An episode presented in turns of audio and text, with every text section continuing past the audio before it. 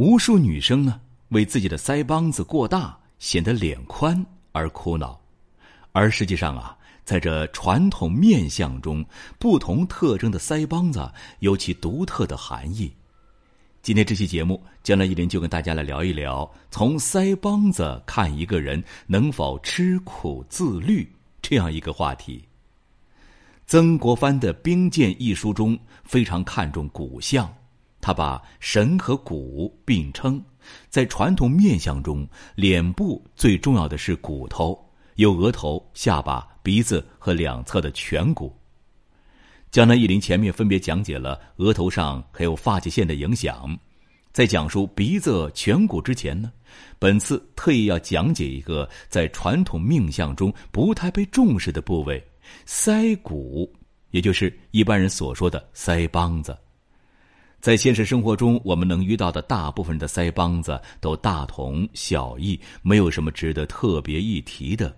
但是呢，有一种腮帮子比较特殊，也就是它的腮骨有明显的横突，通常说就是腮帮子比较方。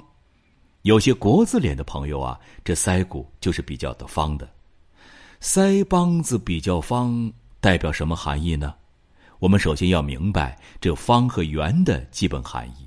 一般来讲，圆形或者是椭圆形的东西，给人感觉是比较柔和随和；而方形的有棱有角，给人的感觉比较刚强方正。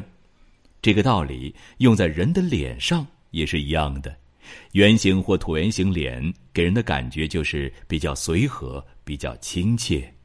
大家可以设想一下，同样是一个推销产品的人，一个是胖胖的圆脸的小哥过来给你发传单，和当年的陈奎安过来给你发传单，你更能接受哪一个呢？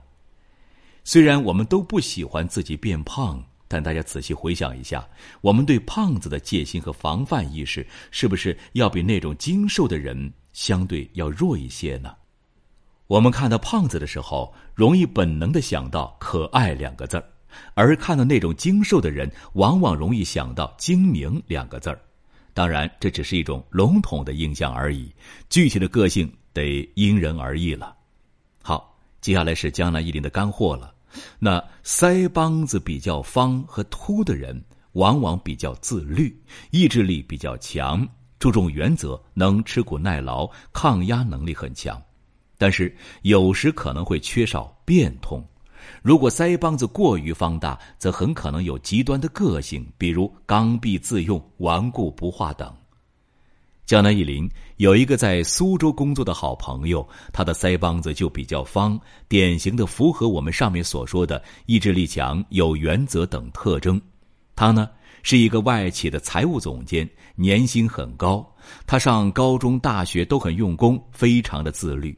他四十多岁了，依然好学不辍，经常参加各种课程。